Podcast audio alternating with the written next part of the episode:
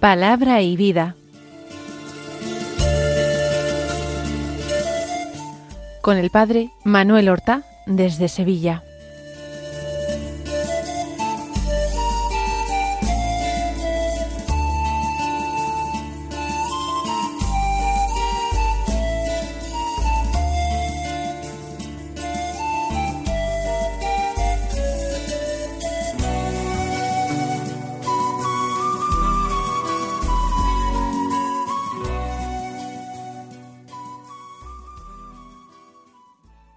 En el nombre del Padre y del Hijo y del Espíritu Santo.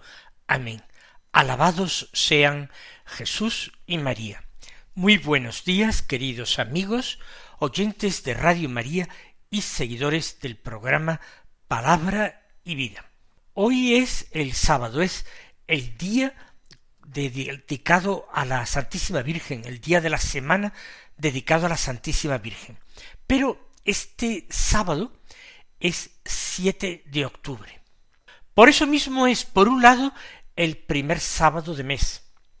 Y recordamos siempre en este programa esa petición del Inmaculado Corazón de María a Sor Lucia de Fátima, ella que pidió que en su honor y para reparar las ofensas que se cometían contra su corazón, se comulgara cinco primeros sábados de mes consecutivos.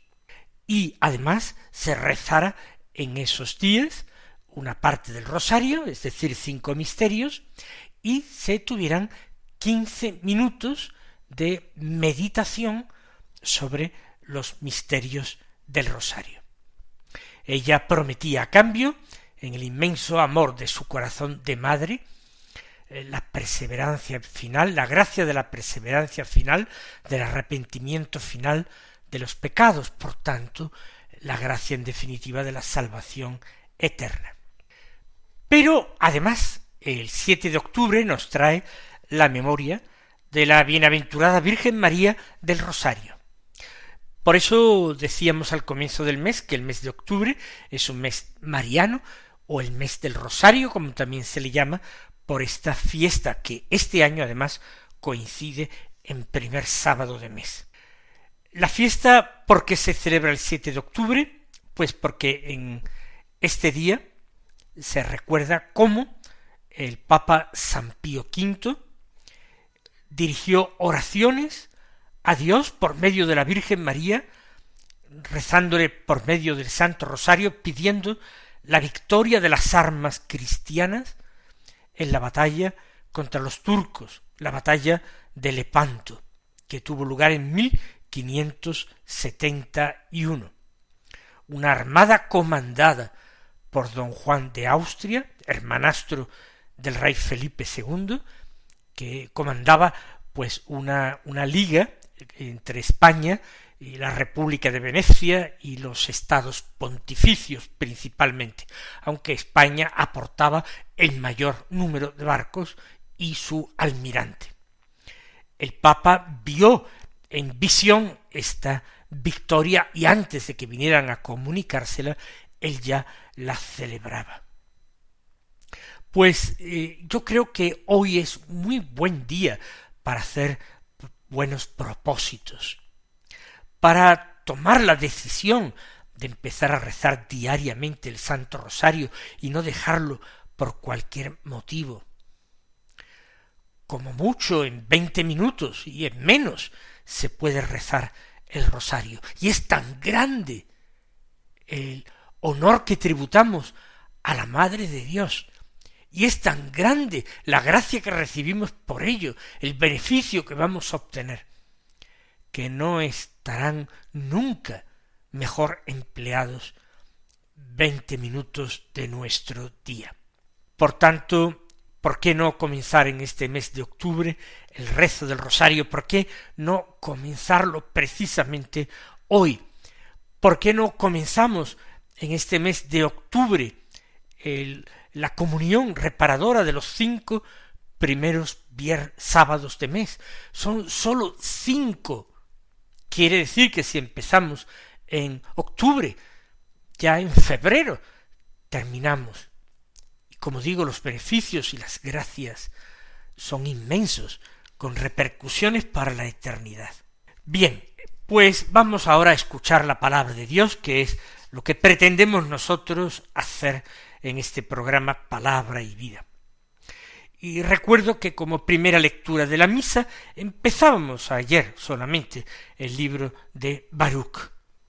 Y lo leíamos ayer viernes y lo vamos a leer hoy sábado por última vez. Es un libro muy corto. Ayer leíamos un trozo del capítulo primero, hoy unos versículos del capítulo cuarto. Los versículos cinco al doce y veintisiete al veintinueve, que dicen así. Ánimo, pueblo mío, que llevas el nombre de Israel. Os vendieron a naciones extranjeras, pero no para ser aniquilados.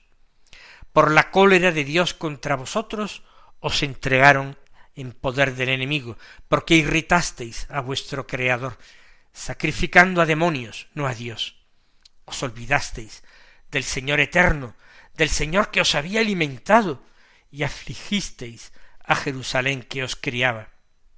Cuando ella vio que el castigo de Dios se avecinaba, dijo Escuchad, habitantes de Sión, Dios me ha cubierto de aflicción. He visto que el Eterno ha mandado cautivos a mis hijos y a mis hijas. Los había criado con alegría, los despedí con lágrimas de pena. Que nadie se alegre cuando vea a esta viuda abandonada de todos. Si ahora me encuentro desierta, es por los pecados de mis hijos, que se apartaron de la ley de Dios. Ánimo, hijos, gritad a Dios, os castigó, pero se acordará de vosotros. Si un día os empeñasteis en alejaros de Dios, volveos a buscarlo con redoblado empeño. El mismo que os mandó las desgracias, os mandará el gozo eterno de vuestra salvación. En este texto de Baruch se plantea un tema importante y si ustedes quieren debatido en la Iglesia en los últimos años o quizás en las últimas décadas y es la de la posibilidad de un castigo para el hombre, para el ser humano, de parte de Dios. Algunos, de una forma un tanto simplista, dicen que Dios es bueno y que por tanto Dios no castiga, ni hay que temer ese castigo de Dios. Yo digo que Dios es bueno para nosotros porque es Padre. Y un Padre sí castiga a sus hijos, a sus hijos rebeldes, a sus hijos traviesos, a sus hijos que tienen un mal comportamiento, que no cumplen con sus obligaciones, que no actúan como se espera de ellos. Y Dios también castiga. Castiga no simplemente para destruir y aniquilar. Castiga para enmendar, para reflexión de los hombres, para que se conviertan, para que cambien. Comienza el texto con una exhortación positiva. No se trata de una amenaza contra el pueblo, para infundirle miedo, terror, como si el terror y el miedo fueran las mejores armas de Dios para eh, dominar y sujetar a los hombres. No, empieza el texto con una exhortación de ánimos. Ánimo, pueblo mío, que llevas el nombre de Israel. ¿Quién habla? Evidentemente Dios. ¿Quién podría decir sino pueblo mío? es su pueblo. Él lo ha adoptado entre todos los pueblos de la tierra. Él les ha concedido su favor a Israel.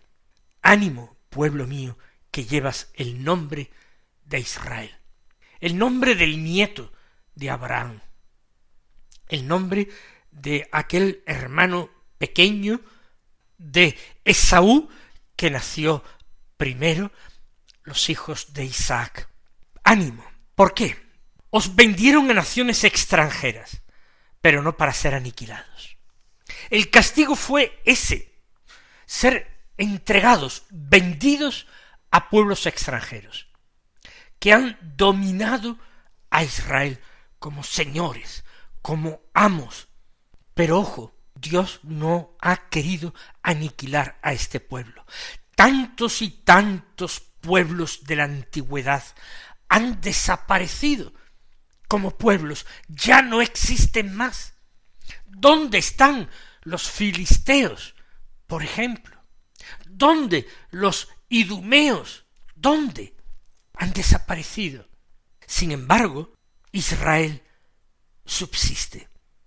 Dios no ha querido aniquilarlo, no los ha entregado en manos de extranjeros para ello, no, sino para que reflexionaran, para que tomaran conciencia de cuál es el salario a percibir por abandonar a Dios. Sigue explicando.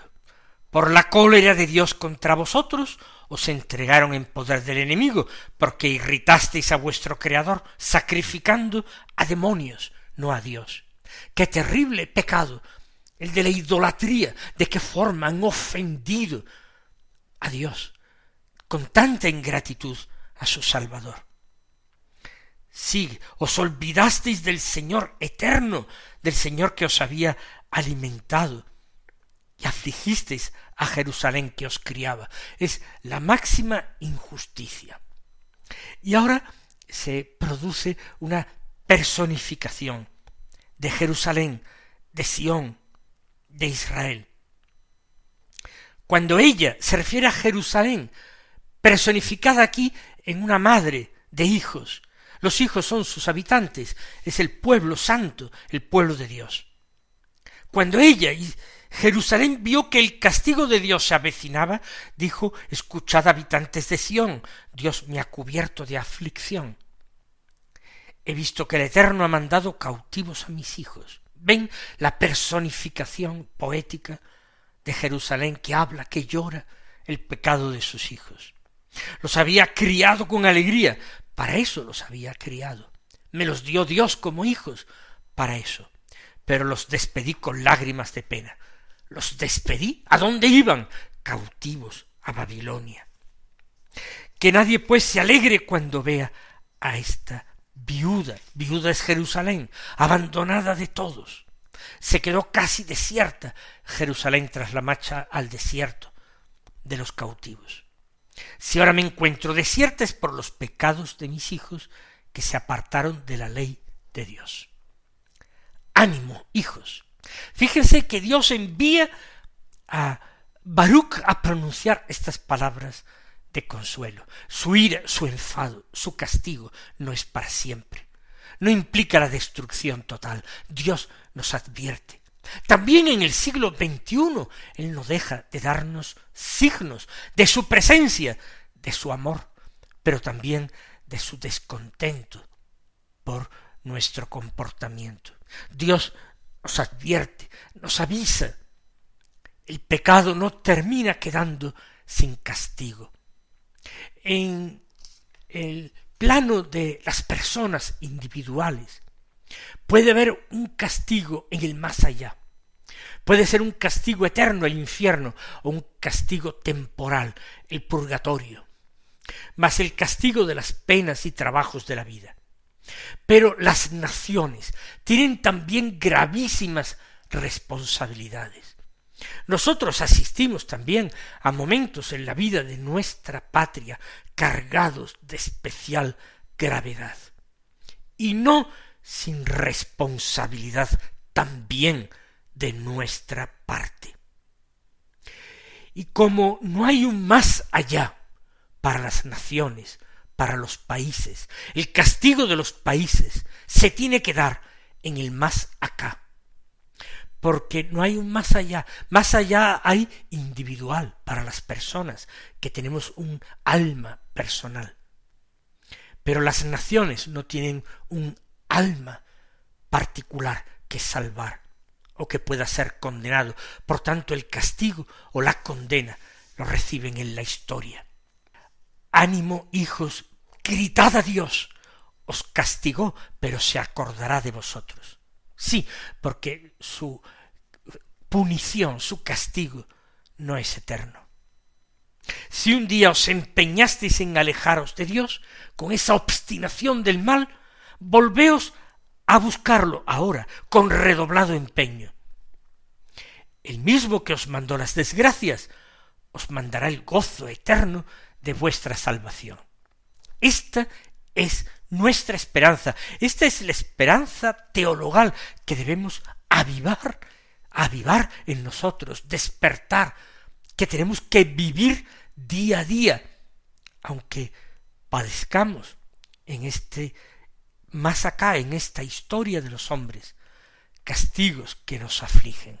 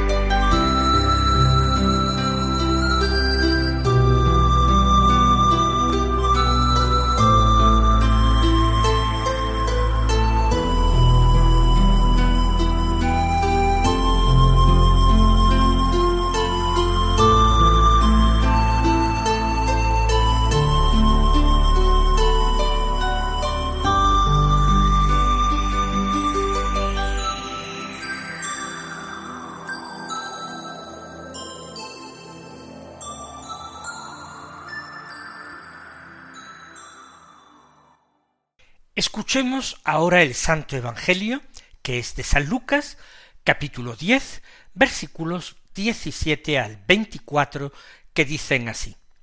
En aquel tiempo los setenta y dos volvieron con alegría diciendo, Señor, hasta los demonios se nos someten en tu nombre. Jesús les dijo, estaba viendo a Satanás caer del cielo como un rayo. Mirad, os he dado el poder de pisotear serpientes y escorpiones, y todo poder del enemigo, y nada os hará daño alguno. Sin embargo, no estéis alegres porque os se os someten los espíritus, estad alegres porque vuestros nombres están inscritos en el cielo. En aquella hora se llenó de alegría en el Espíritu Santo, y dijo Te doy gracias, Padre Señor, del cielo y de la tierra, porque has escondido estas cosas a los sabios y entendidos, y las has revelado a los pequeños. Sí, Padre, porque así te ha parecido bien. Todo me ha sido entregado por mi Padre, y nadie conoce quién es el Hijo sino el Padre, ni quién es el Padre sino el Hijo, y aquel a quien el Hijo se lo quiera revelar. Y volviéndose a sus discípulos, les dijo aparte, Bienaventurados los ojos que ven lo que vosotros veis, porque os digo que muchos profetas y reyes quisieron ver lo que vosotros veis, y no lo vieron, y oír lo que vosotros oís, y no lo oyeron. El Evangelio que acabamos de escuchar tiene dos partes.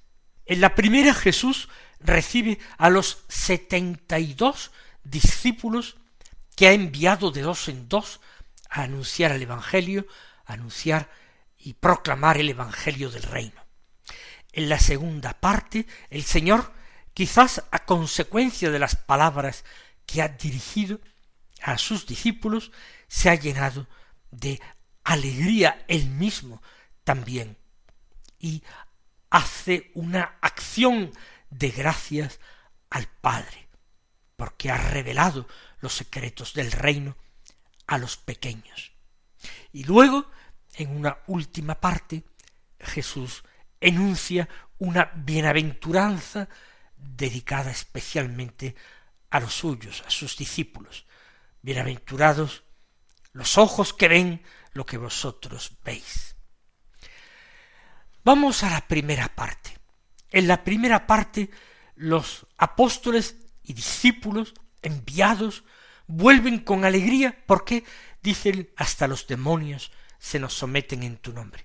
Han experimentado facilidad para exorcizar demonios y expulsarlos de los hombres. Y Jesús afirma que él lo estaba viendo. Esta acción espiritual invisible para él estaba siendo patente y visible. Estaba viendo a Satanás caer del cielo como un rayo. Y Jesús anuncia a los suyos un motivo de alegría. Disfrutar de ese poder espiritual, el poder de expulsar demonios. Es normal que haya causado alegría poder liberar a otros hombres.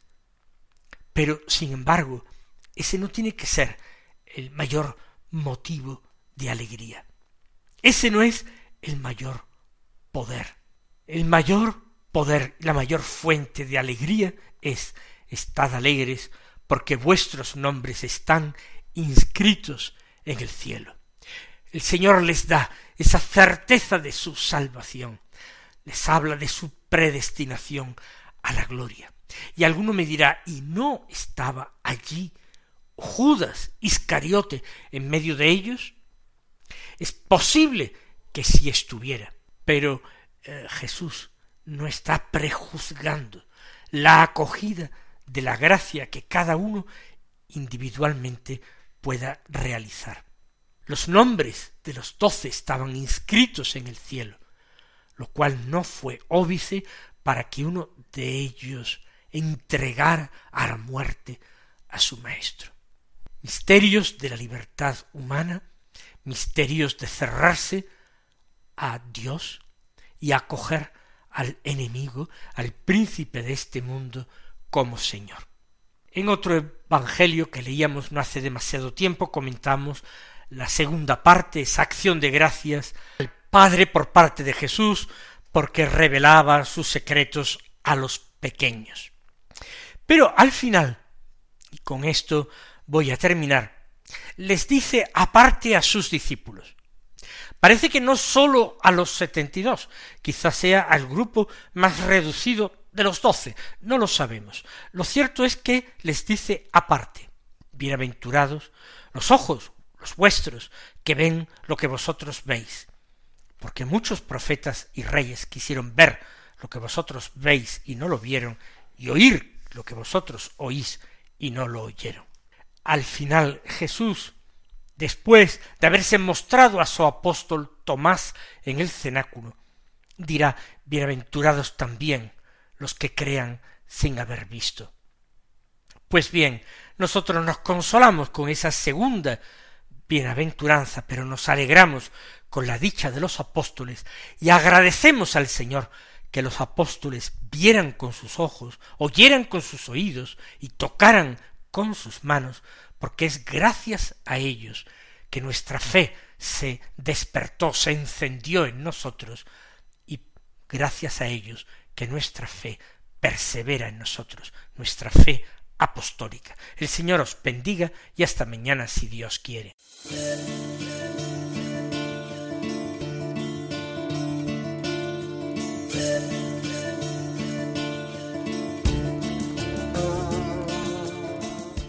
Han escuchado en Radio María Palabra y Vida, un programa que dirige el Padre Manuel Horta.